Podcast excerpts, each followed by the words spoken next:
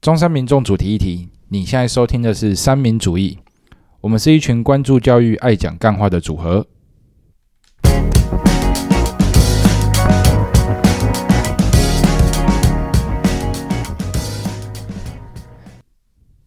Hello，大家好，我是今天的主持人 James。我是 Peggy，我是 Michael，我是俊宇。哎，又到了我们每周报新闻，每周报新闻每周讲每周报。呃，每周讲干话，每周报教育相关的新闻啊。其实三友应该会发现，有的时候哦可能跟教育没有百分之百相关，可是它也算是，它不一定学校教育，可能是社会教育这样子。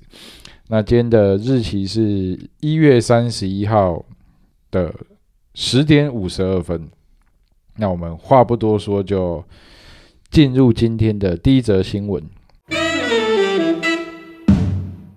这个是一月二十八号在联合报的新闻。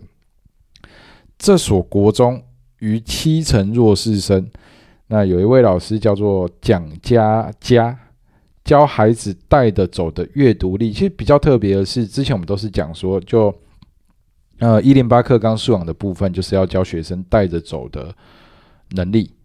对，嗯那这边其实特别强调的是阅读力。那为什么是阅读力呢？就是这一所国中啊，呃，是在花莲县的华人国中，那有七成的弱势学生，而且附近也没有补习班，所以其实对于教育这一块而言是比较呃比较弱势的。对，那这则新闻呢是俊宇找的嘛？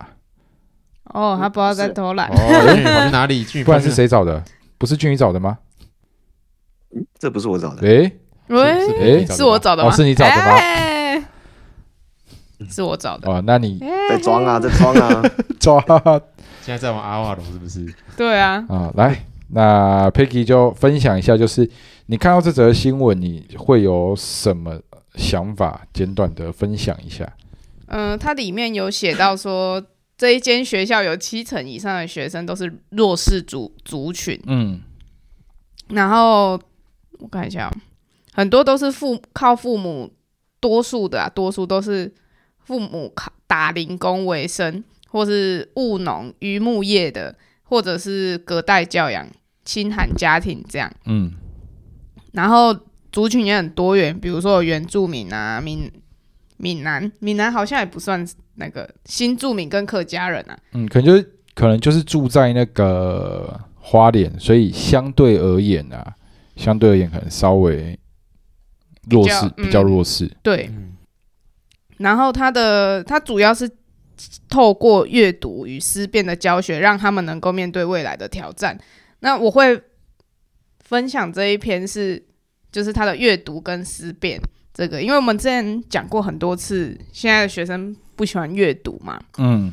可是很多知识都是要靠慢慢阅读去培养跟去思考，嗯。嗯，所以我觉得这个很重要。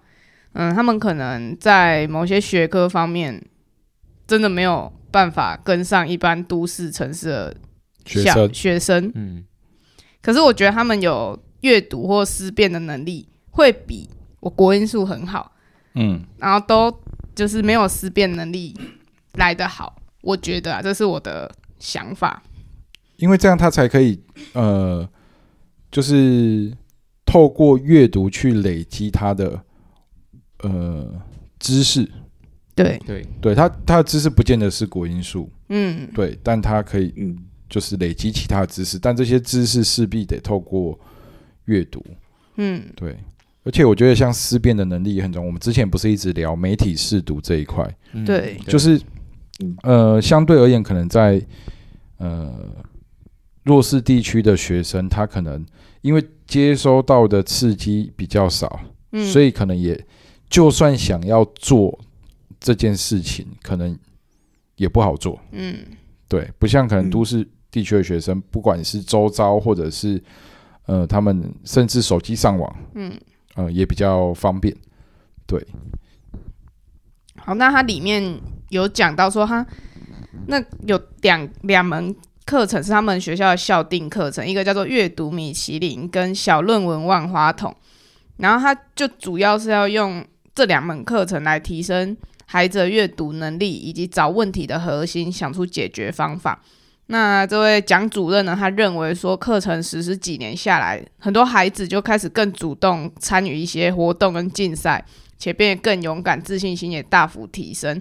那敢于说出自己的看法，所以我觉得真的就是阅读跟思辨很重要啦。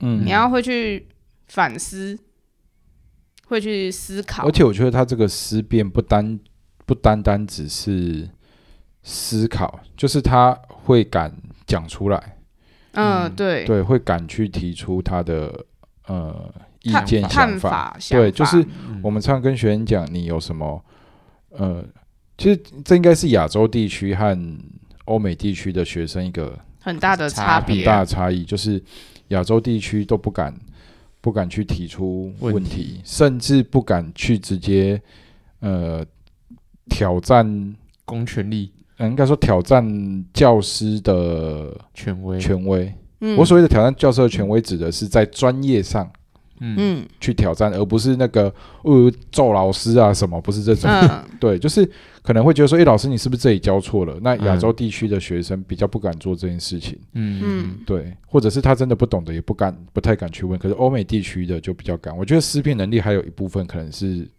这些这些部分。这样听的话，嗯，，但我觉得这个还是很吃那个教师的特质啊，对哦，对啊，对啊、这其实我觉得这样听下来还蛮像对话式教学的，嗯，对嗯，嗯应该是感觉，对，感觉蛮像的。但是，但这个主要前提是老师要营造出这个环境，你学生才可以这样子。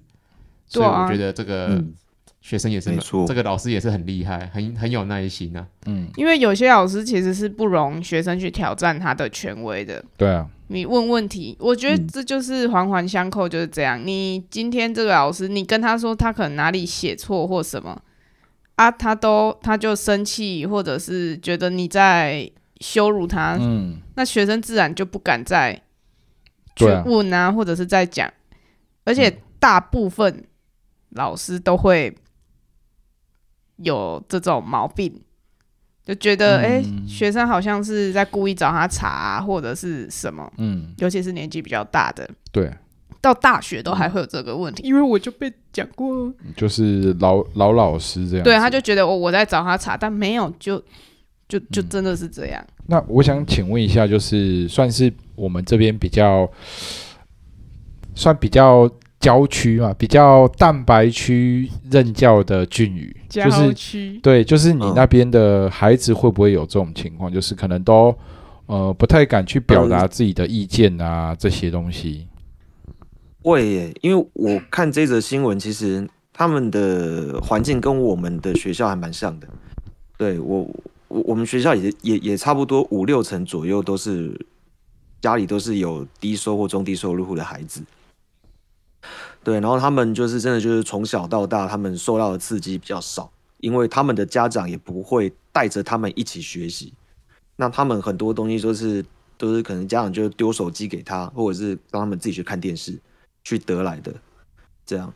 那所以说，他们真的蛮多人在阅读上面会有一些问题，就是他可能会愿意花时间去读书，但是他不知道要怎么读，所以导致他读的效率很低。嗯对，那对啊，所以说看到这所学校有专门老师去教学生怎么阅读，那我觉得这个是对偏向来讲会是蛮重要的一个能力。这样嗯，对啊，其实而且讲实在话，就是以现在的我我我们讲功利一点好了，就是以现在的考试趋势来说的话，就是阅读这个部分其实占的比重会越来越大。嗯。对，那甚至于像我们呃，算是这算世界的潮流嘛，就从之前的 STEM 变 STEAM，然后现在变 STREAM，嗯。就 S T R E A M，其中的什么？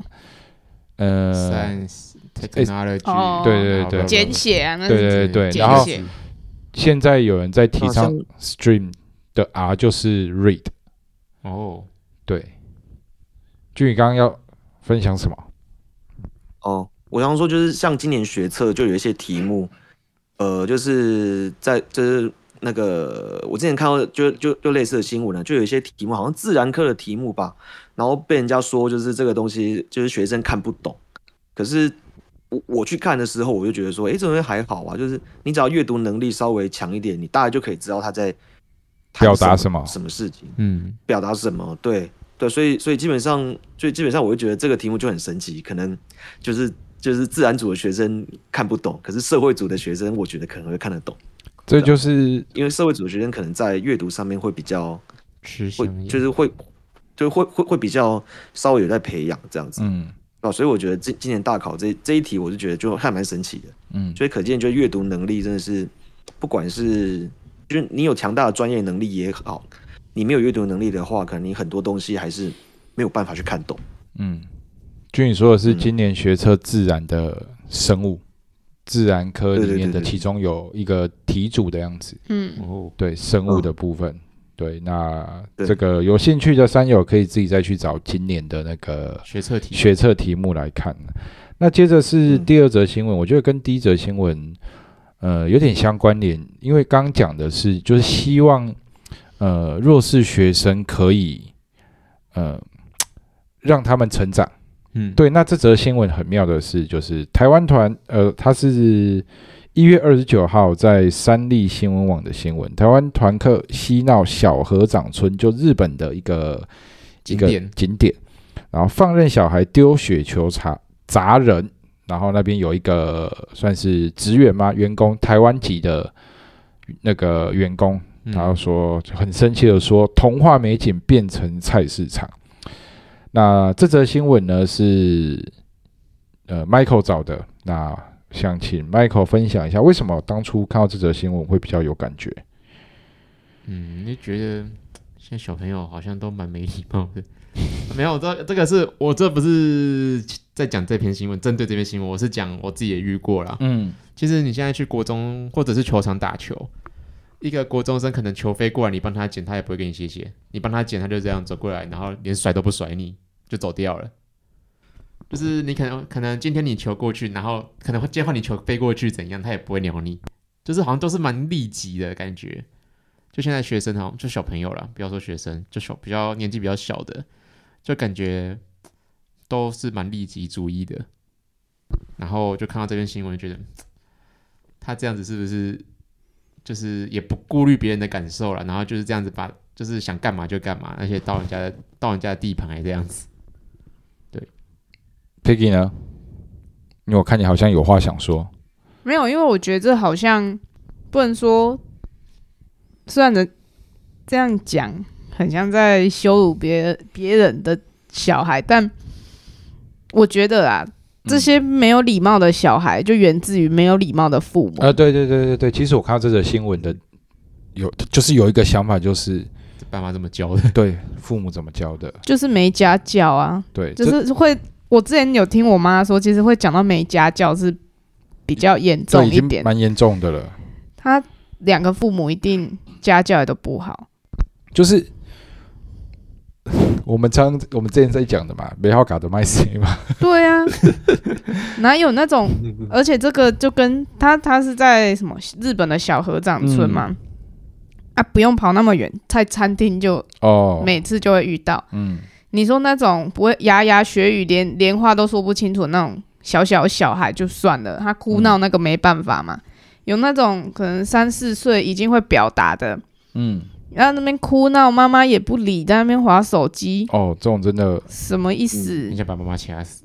就是两个都掐死啊？没有啦这，这时候我就要就要那个讲一下我侄女了。嗯，对我侄女，今天我们家族群主传了两张照片，嗯，对我侄女在帮那个他们班的幼稚园的老师在分、分他们要上课的书这样子。嗯，对我就觉得说，其实很多小朋友很多东西都是会去看家长怎么做，对啊看爸爸妈妈怎么做，他就会去学。对不管是呃讲话也好，讲话内容也好，或者是一些行为举止都好，嗯这些他们都是会模仿的。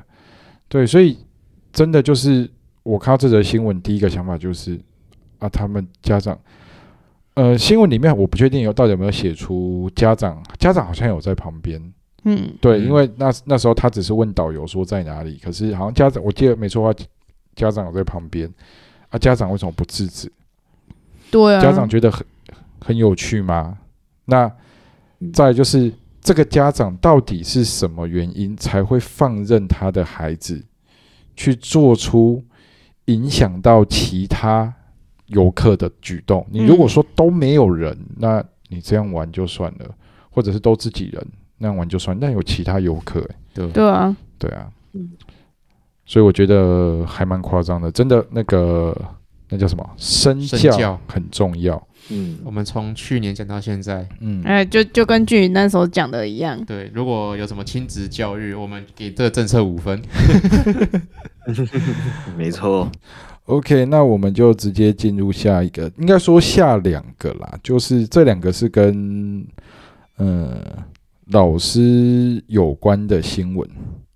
就第一个是呃有老师不进修、不退休、不害羞，台湾师培就师资培训的师培变成师培，就是算是失去陪伴嗯，的师培。嗯那另外一则新闻是，国小自然老师仅百分之十五专任，不做实验照书念的科学教育如何亡羊补牢？好，这两则新闻，呃，其实应该说这两则新闻是我会把它放在一起聊，是因为那个它比较算是现在在聊老师这个区块，像第一个《天下》杂志的师培变师培，对，这一则是俊宇找的吧？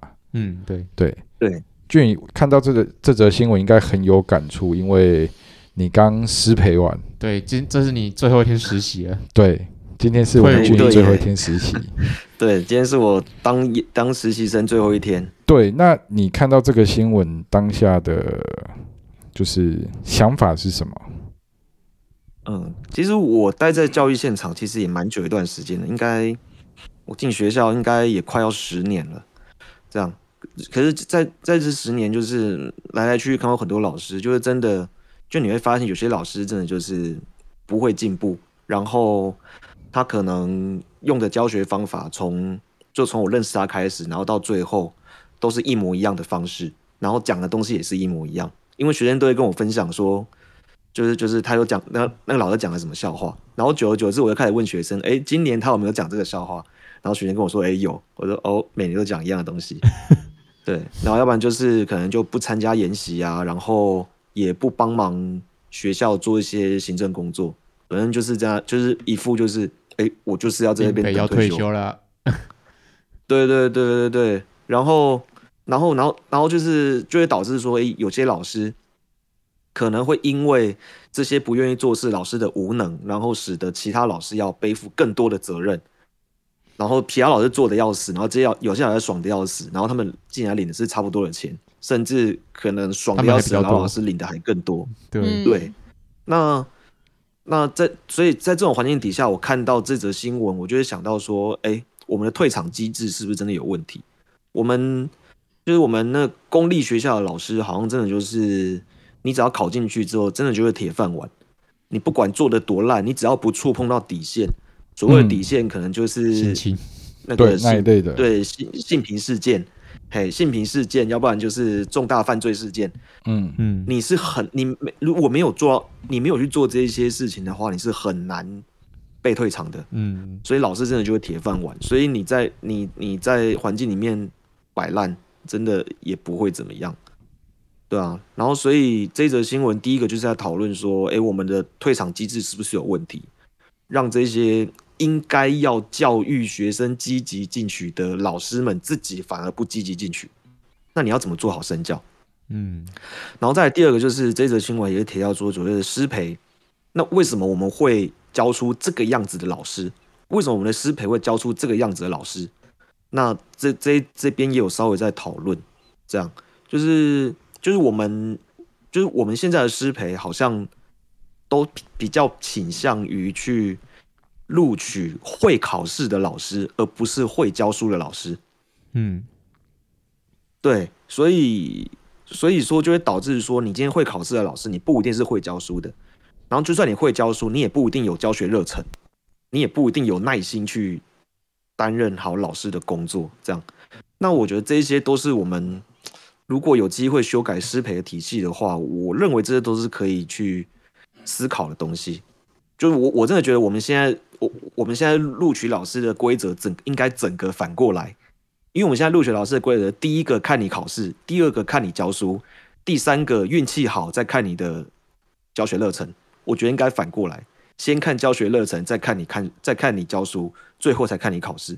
我觉得应该要这样子。嗯，嗯，我觉得，对，这是我看这一，嗯其实这个看这一则新闻的感想。嗯，这个新闻就呃让我想到我刚刚讲的第二则新闻，就是那个自然科的教师只有百分之八十五非那个专任，专任，就是只有十五嗯趴是专任。这个是《金周刊》的呃一月二十六号的文章。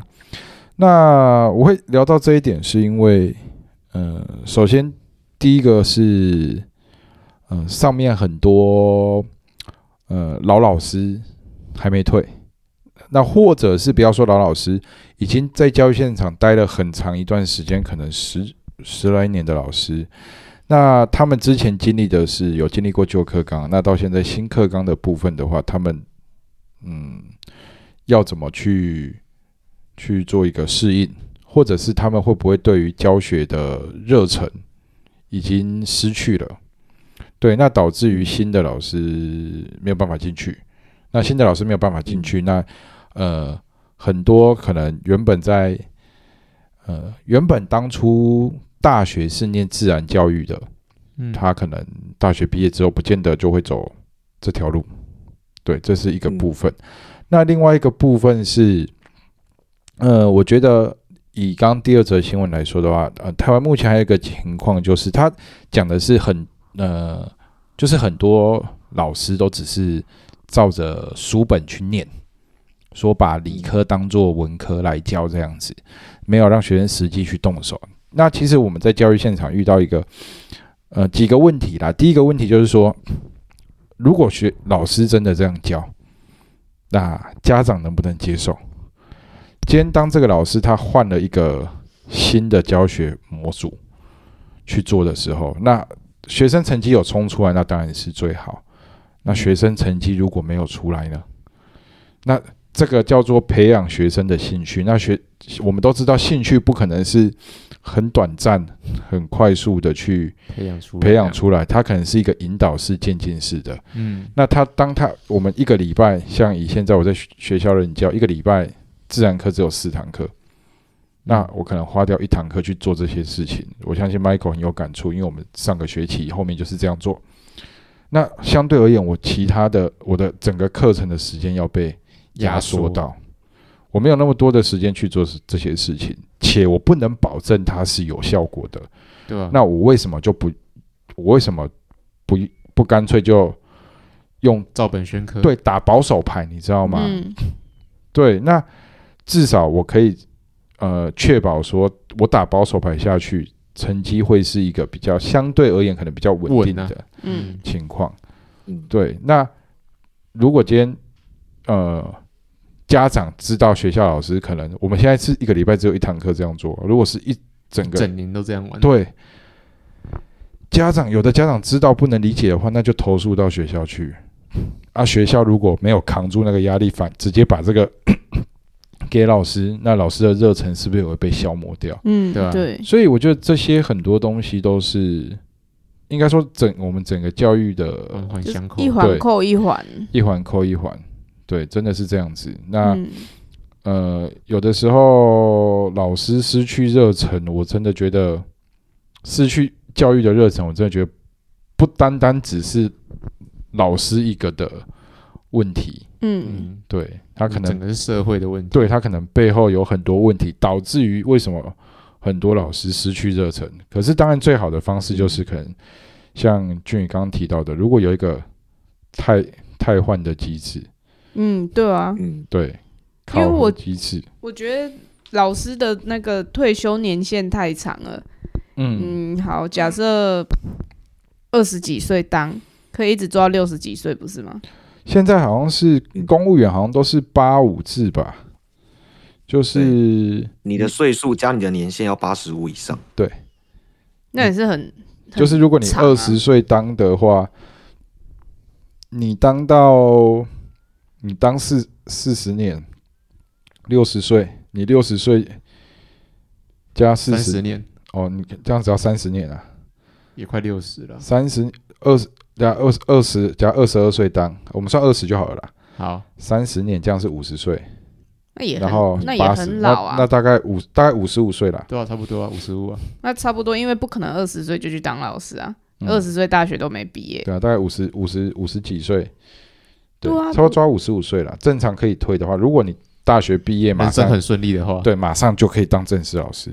对，对啊诶，可是这样，我觉得那种教育环境变化这么快，新课纲这么快，我觉得一个课纲换就要换一批老师、欸，我觉得，嗯，就是不然你看旧的老师继续沿用下去，他反应就是他转不过来啊，嗯。啊，时代在变，我觉得那些人就要去。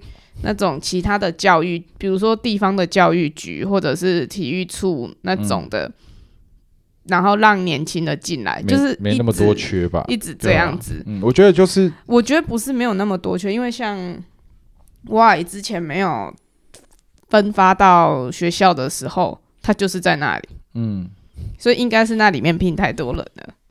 就是他要一个，我自己觉得应该要有一个封闭的教育圈，要比较封闭一点。是，嗯，假设今天是体育哦，假设在 A A 位置，然后新科纲改了，这个 A 位置的人就到 B 位置去，然后 A 位置就补新的去，然后原本 B 位置到 C 位置去，啊 C 位置可能就退休，对对对对对，我觉得要一直这样，一直这样让它，流动的概念呢、嗯，对，我觉得不能只是一直就这样在那我觉得应该然后这边一直聘新的人进来，嗯。这样很怪啊。我觉得应该是像可能这个可能嗯，相对而言可能比较，如果真的目前在想在这样思考的话，可能比较有难度。可能像俊宇讲的，如果有一个比较明确的呃汰换机制，嗯，对他可能我今天不需要把全部的这一批的原本的老师给那个剔除掉，可是这些新的这些原本的老师，他可能可以透过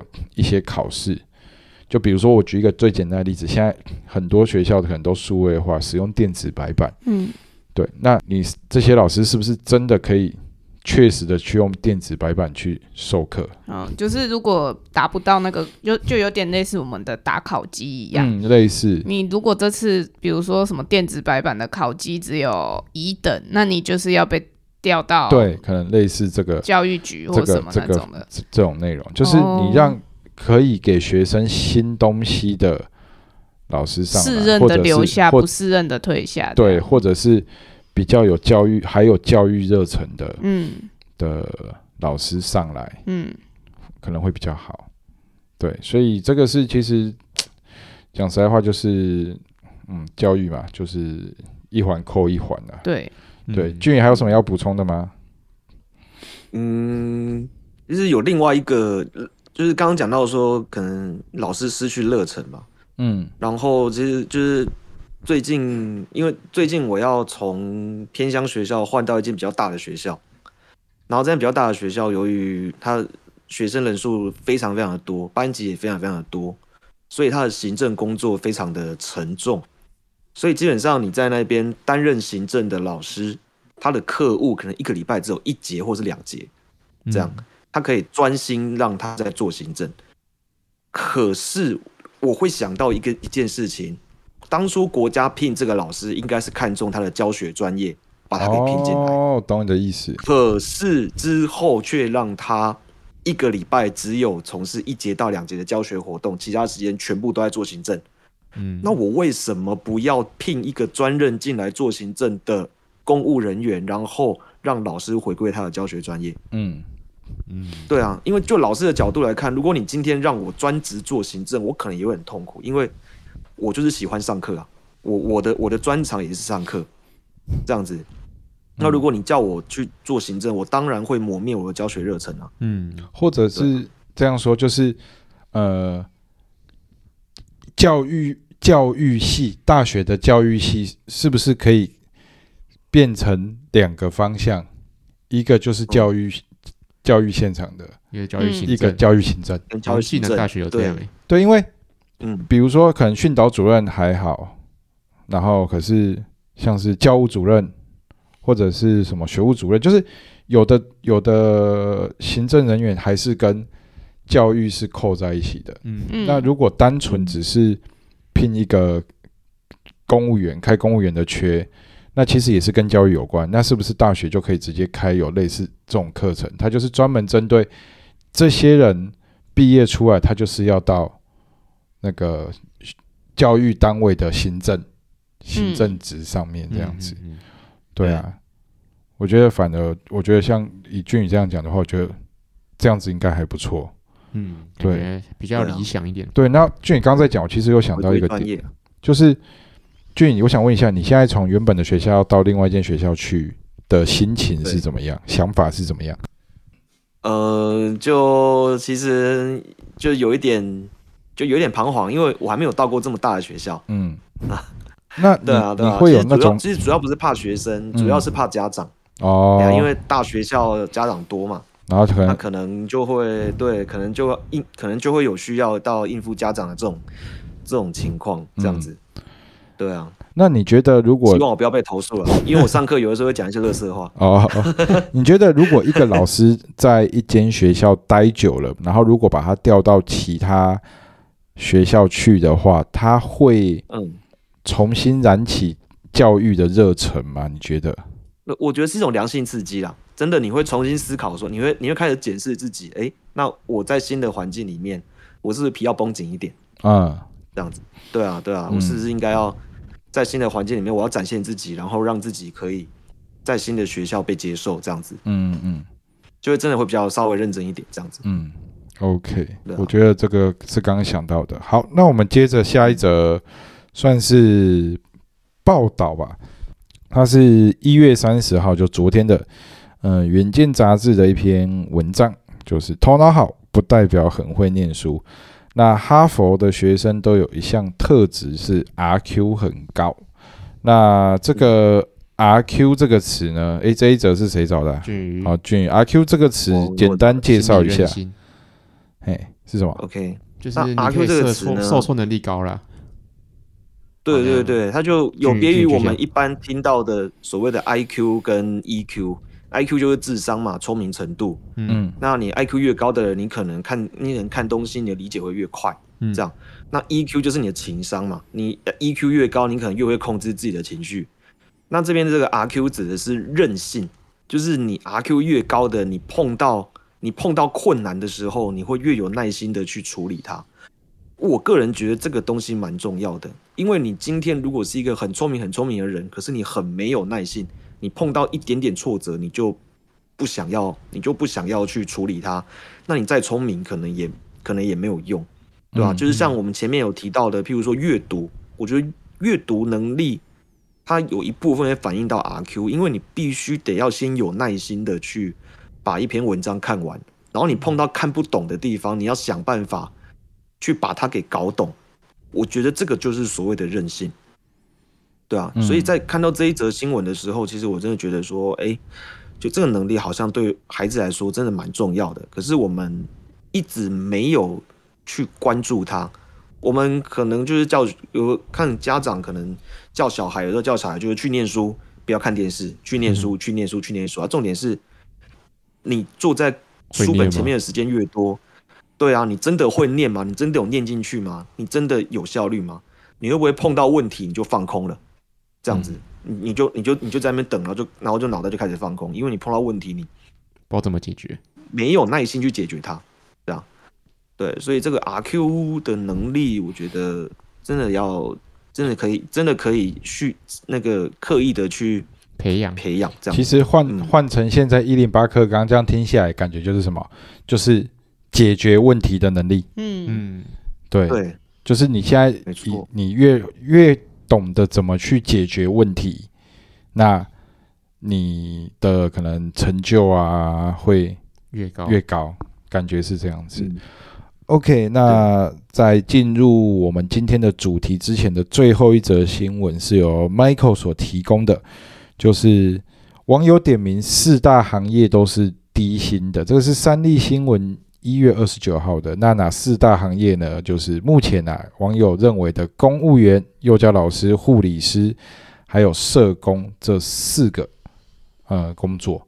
嗯，对，那 Michael 你觉得呢？就是以你认知，这四个工作是真的很低吗？还是你觉得好像嗯还好这样子？嗯，如果你你说要论学历的话，其实还好。但是如果你要就我们之前有讲到那个情绪劳动嘛，嗯，光这些情绪劳动，我觉得他们这样薪水超级低啊，哦，对啊、应为应该这样说，我嗯觉得这个就是嗯他们的付出和收获嗯。不成正比。对啊，对啊，嗯对啊，对，这个付出不只不仅仅是体力上的付出，还包含就是情绪，情绪、心力上的付出，包含的像护理这边，我觉得其实我比较能认为的就是护理师、社社工工还有幼教老师啦。嗯，就我们以前有提过嘛，其实幼教的薪水应该要高一点，高一点，高一点，对，因为现在的那个师生比好像还蛮那，越来就是越低啊，就是呃，就是怎么说，幼教老师要雇比较多学生，对，对，所以就变成说，我们觉得反而幼教老师，而且幼教真的台湾的教育真的要好，如果幼教老师这一块的薪水可以拉高，那其实是不是可以吸引更多的人才愿意进入到幼教这一块，嗯。那才可以把台湾的整个教育的体制嘛，从根部去做一个改善。嗯，对，啊，公务员我就不是很确定，因为呃，我公务员太杂了，我家对我家人本身就有公务员，对，那呃，你说他低薪嘛？他一开始呃，我们妈妈的起薪也不算高，嗯，对，可是慢慢慢慢升，慢慢升，可是就他那个就是有分什么高补考啦，高考进去的就比较高啦，啊，对啊对啊。对普考就比较低，啊，普考，然后好像还有什么初等，就高普考底下还有一个啊，嗯。那个好像就是好像就约聘人员。了，呃也不算约聘，他也是公务员，可是他就是在更低，嗯，他可能就是比基本薪资还要再高一些些。嗯，对这个哦。部分，可能就是要再呃问我妈看看。可是呃，公务员相对而言，他的福利还不错，是比较多的，嗯。就是以他们的所谓的公保，对公务人员的保险来嗯，说的话，他们的福利相对而言，可能是比起刚刚提到的，包含了像社工啊、护理师啊，或者是幼教老师，幼教老师，除非幼教老师他是公立的，不然的话，很现在很多私立的。嗯相对而言，公务员是里面福利可能薪水可能都差不多低，可福利相对而言可能是比较好一点。社工不是也是那个吗？公务员吗？假设你是社工师的话，社公司的话，够吧？对，要看，我觉得要看那个机构，哦，就是可能他如果本身是在私人的嗯，机构里面服务的话，对，哦，对啊，所以如果是那种呃政府单位什么社会局的那种社公司，嗯。它可能就是属于公务员的一种。嗯。嗯对，可是如果是在呃私人机构里面嗯。当可能一些呃照护 maybe 照护员之类的或家访人员之类的，那我们应该就嗯不是。哦，对，那其实这就是台湾的状况，就是呃，你你要把他们的薪水调涨，一定是全部都一起调涨，对啊？嗯。你不可能只有我这一间。我这一间调涨，然后其他间不调涨，嗯。对，对啊？这样一堆人会跳槽，对，一堆人会跳槽，会整个那个结构大大崩盘，对，然后那一个调涨的就会被开始被弄，对嗯，对，台湾都会是这样子，对，对，惯老板嘛，就跟卖东西一样，对啊。你，不能卖比别人低价，就是要一个持平，对啊，对啊，你卖的比别人低，你就会开始被被宠弄啊，这样，对啊，唉，这是台湾的整个结构啊。其实就像 Michael 刚刚讲的，其实我们要看一份薪水，呃，薪资合不合理，其实要考量到的，除了你时间上、你体力上的付出之外，你的心力上也要去付出，就是也要去算进去这样子。对啊，对啊，对啊，对，那今接着呢是今天的最后一则，也是今天最主要的新闻。就不晓得各位山友们有没有听过“国民法官”这个词？那这个是在联合新闻网一月三十号的新闻。这个是这也不能算新闻，这个是台南一中的一位老师写的呃文章吧。他说，国民法官的这个制度今年上路，那就是简单来说，要开始审理了。那要开始审理，呃，怎么讲？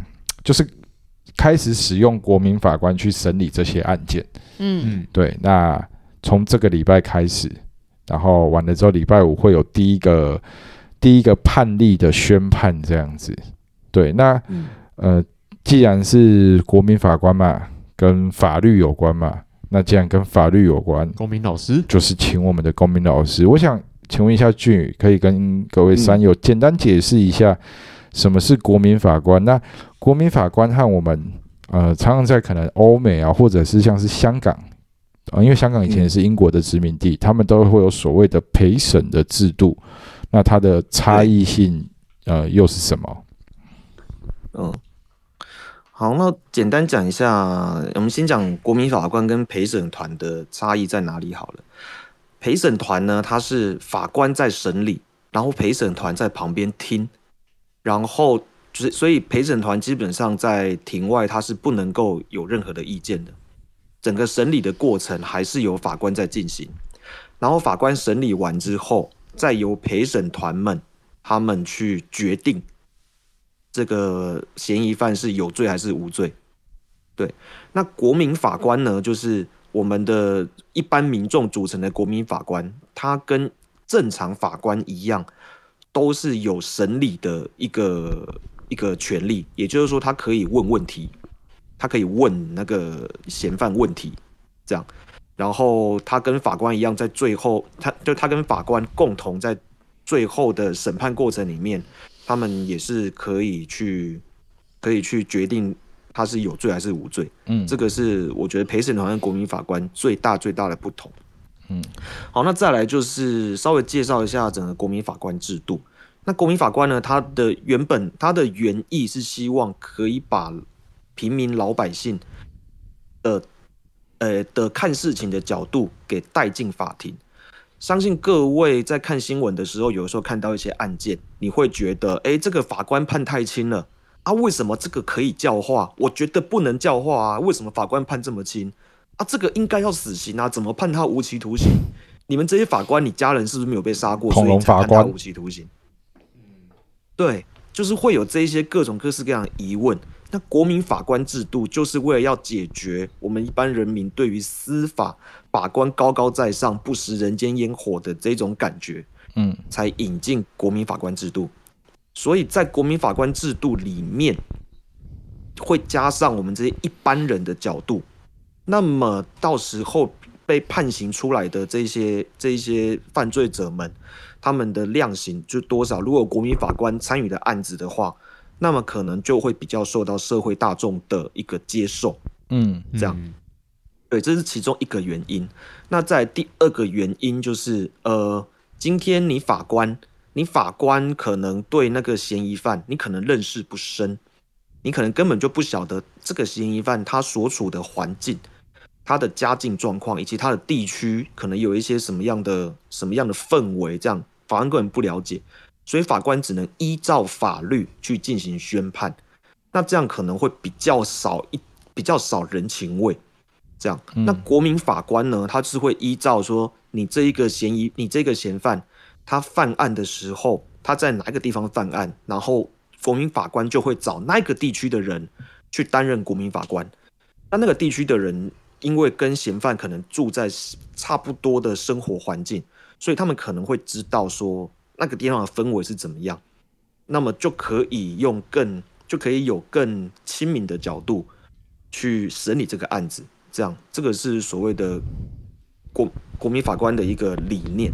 这样，那再来就是大家可能会觉得说，提到国民法官，哎、一般人呢、给他审理的应该会是比较轻的罪吧？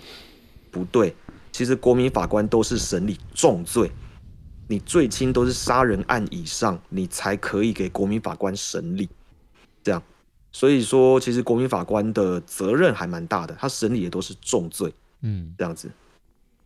嗯，那个我这边就是补充一下，嗯应该还要更正一点，就是刚刚那则新闻，其实它是前几天、昨天出来的，可是刚刚那一段文章那一段是、呃去年的，嗯我刚刚去查是去年的去年的文章，就是因为也不能算文章，就是在讲去年的事情。嗯它嗯是二零二三年的七月多的事情，这样子。对，就是反正首中国民法官的判例要出来这样子。哦，对，那其实呃会讲这一个，还有一个很重要的原因，是因为其实我们在在对于国民法官，可能一开始很多人的先入先入为主的想法就是陪审团。像我一开始觉得，诶，国民法官和陪审团是不是只是换个称呼而已？嗯对，差异其实没有什么不同，就跟我们在电视上看到的那个陪审团，陪审团的感觉是一样的嗯这样子。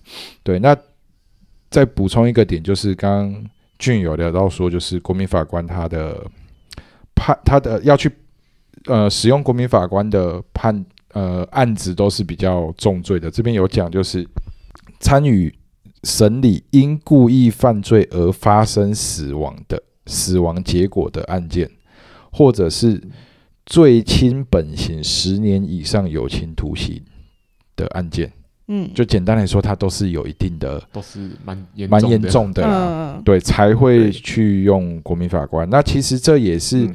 这也是我们很常算是很蛮常大家会骂恐龙法官的嗯东西，就是对。可，能明明我杀了人嗯。啊，结果哦判有期徒刑嗯。啊，嗯，会判那可能罪，视应该觉失调，对。有教化，对可教化之类的巴拉巴拉之类的，就是对于这些案子，当然第一社会关注度也比较高，嗯所以判出来往往都会觉得觉得怎么只有这样子而已。嗯对，所以可能也是因为基于这个立场，才啊、采用国民法官制度这样子。嗯，对，所以通过刚刚俊宇的解释，我觉得算是对于国民法官这个，嗯，算职业吗？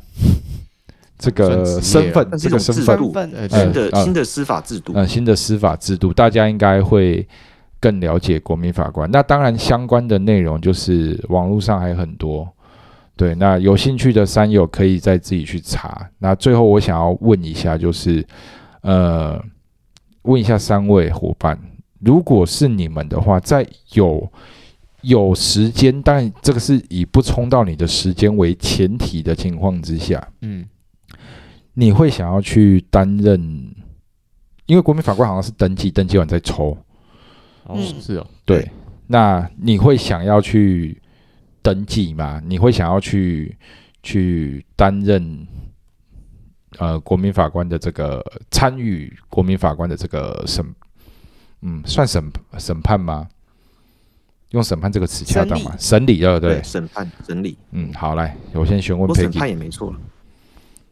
可是我会怕，就是我自己可能什么法律知识不够啊，或什么的，有办法胜任吗？这个我可以先解释一下哦嘿。其实你被抽到国民法官，你不是马上上场，他会有一段时间的培训期。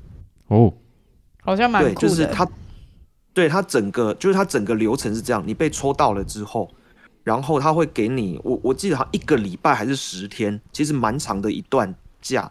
然后你就可以，你就可以去跟你的公司请公假，然后公司一定得给你这个假。哦，然后这个一个礼拜还是十天的这一段时间呢，就前面几天好像四天到五天就是培训期。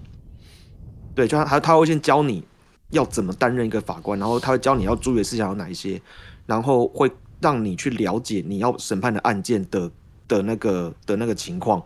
对，然后最后审理的阶段只有在最后的两到三天这样子。嗯对就审理阶段只有最后一段时间，它它会包含前面的的那个的的培训期，这样，所以基本上就是它的理念就是让任何的人都可以都都可以进入到这个司法的一个一个审判里面，这样子。嗯，那你听完之后，Peggy，你会想要去担任吗？听到放七天假就想去，喂，不是啦，主要是七天假的就对了。不是，是我喜想要那个培训的，哦，就是可以可以像柯南哎、可以多一些新的知识，呃法律相关的知识，这样子。而且你很少有机会可以去碰到法院杀人犯，刑案，它不一定是刑案啊，就是一些重大重大的事件，嗯重大案件这样。而且你可以发表自己的，也不能说自己的看法或意见，就是从你有点抽丝剥茧去理解啊，可能那个想法或什么的，我去厘清这一个这一个那个 呃加害人的想法这样子。嗯，所以我就觉得蛮酷的，很像在演什么侦探片之类的。OK，好中二哦。OK，那 Michael 呢？我我觉得依我自己对自己的认认识啊，我觉得我应该不会想去，不会想去。因为我觉得你面对到这么，他们已经算是有点恐怖的，就是这种有点像极刑的。啊 对，嗯。我可能我觉得我自己是一个比较高敏感的人，我我不知道我会在当下会做会有什么样的反应，嗯。我可能会当下不敢发言，或者是嗯。会因为想去同理他，会把他情绪给内化掉。哦，对，我觉得这个对我来讲是反而会被影响。对，这会对我来讲是个影响，然后也会变成我可能误判的一个原因。嗯嗯嗯，对对对，这是我自己对自己的考量。OK，那俊宇呢？嗯，我超想去，我非常想去。对 对对，对我我对我其实我非常的想要担任国民法官，嗯可是如果我要担任公益法官的话，那我我家附近就必须要发生凶杀案。